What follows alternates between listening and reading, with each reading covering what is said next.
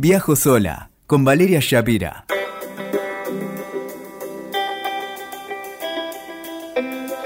Hola, hola, bienvenido, bienvenida a Viajo sola.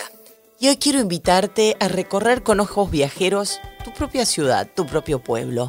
Qué maravilla todas las cosas que nos ofreció cuando, claro, uno sabía ver el medio vaso lleno, esta cuarentena, este encierro, este año tan peculiar.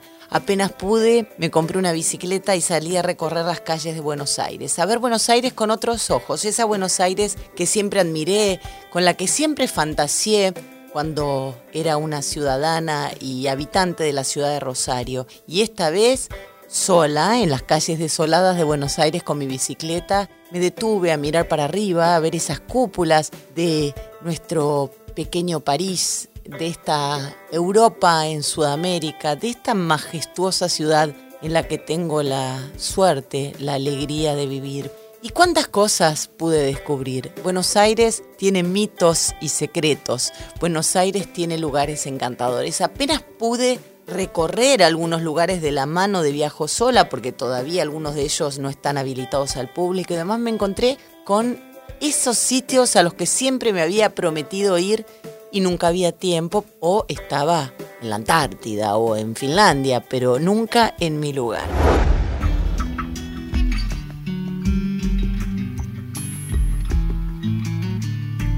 Me encontré maravillas. ¿Conoces el pasaje Libertad en la calle Arenales al 1200? Fue construido a fines del siglo XIX. En la planta baja hay comercios de moda, de diseño, de arquitectura y es un lugar encantador. Y lo más llamativo de este lugar es que por el otro, eh, por el otro costado sale la Rue des Artisans, que es eh, la continuación de la misma galería, pero cuenta la leyenda que estas dos galerías, la Rue des Artisans y el Pasaje Libertad, fueron separados por un litigio familiar.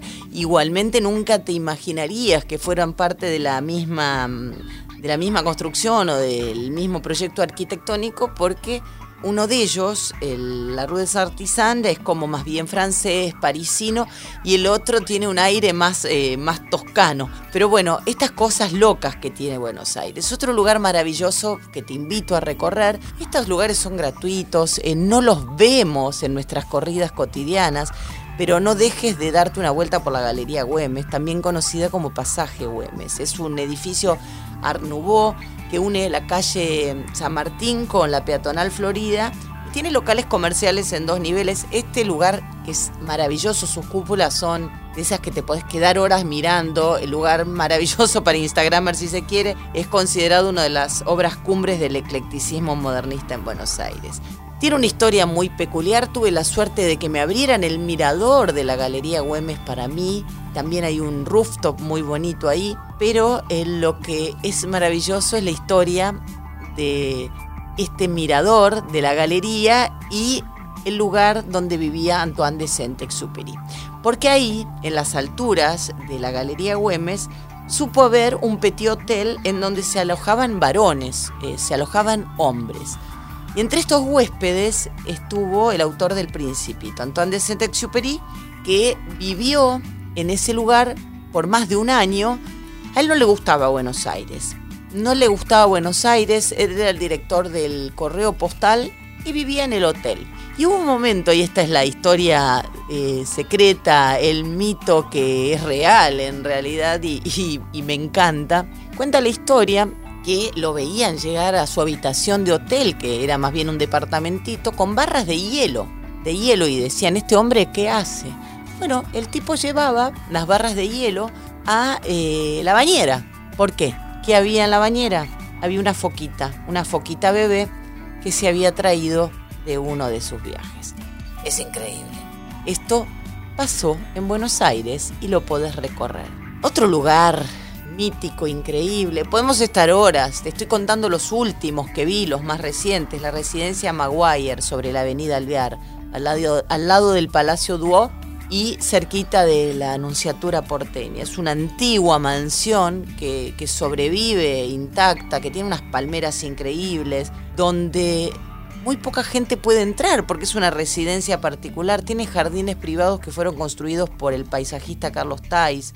En 1913 esta mansión, no dejes de ir a verla, está en la esquina eh, de la avenida Alvear y Posadas.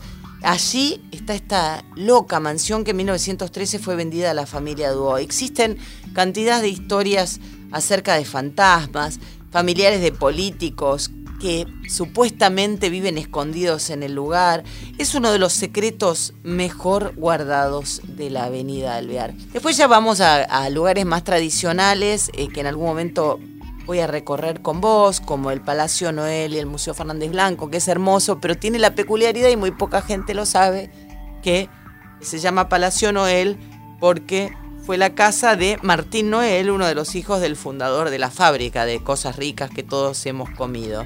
Y no quiero terminar este podcast sin contarte la peculiar historia del edificio de la Facultad de Ingeniería, ese monstruo que está en la Avenida Las Heras, y cuando caminas por ahí es imposible no detenerse a mirarlo, es realmente majestuoso, es de un estilo neogótico, tenés que conocerlo, es un edificio muy muy particular y existe el mito de que el constructor de ese edificio se suicidó por cuestiones de fallas en la construcción.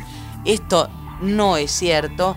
El edificio fue construido por el ingeniero y arquitecto Arturo Prince. La estética es totalmente extraña para la época. Si uno camina a Buenos Aires vas a ver que son edificios más clásicos o también más racionalistas. Pero bueno, la cuestión es que este edificio fue encomendado por las autoridades de la Facultad de Derecho que querían un edificio gótico y el amigo Prince se resistía. Su proyecto original era un estudio, un edificio, perdón, de estilo greco-romano, pero las autoridades universitarias le dijeron, no señor, no queremos esto. Bueno, la obra fue modificada, interrumpida en un sinfín de ocasiones por falta de recursos y el secretito, que pobre hombre, toda mi compasión tardía para él, fue que tardó más de 10 años, casi 13 años en construir este edificio tan peculiar el amigo Prince murió sin haber cobrado un peso por su tarea tan poco reconocida.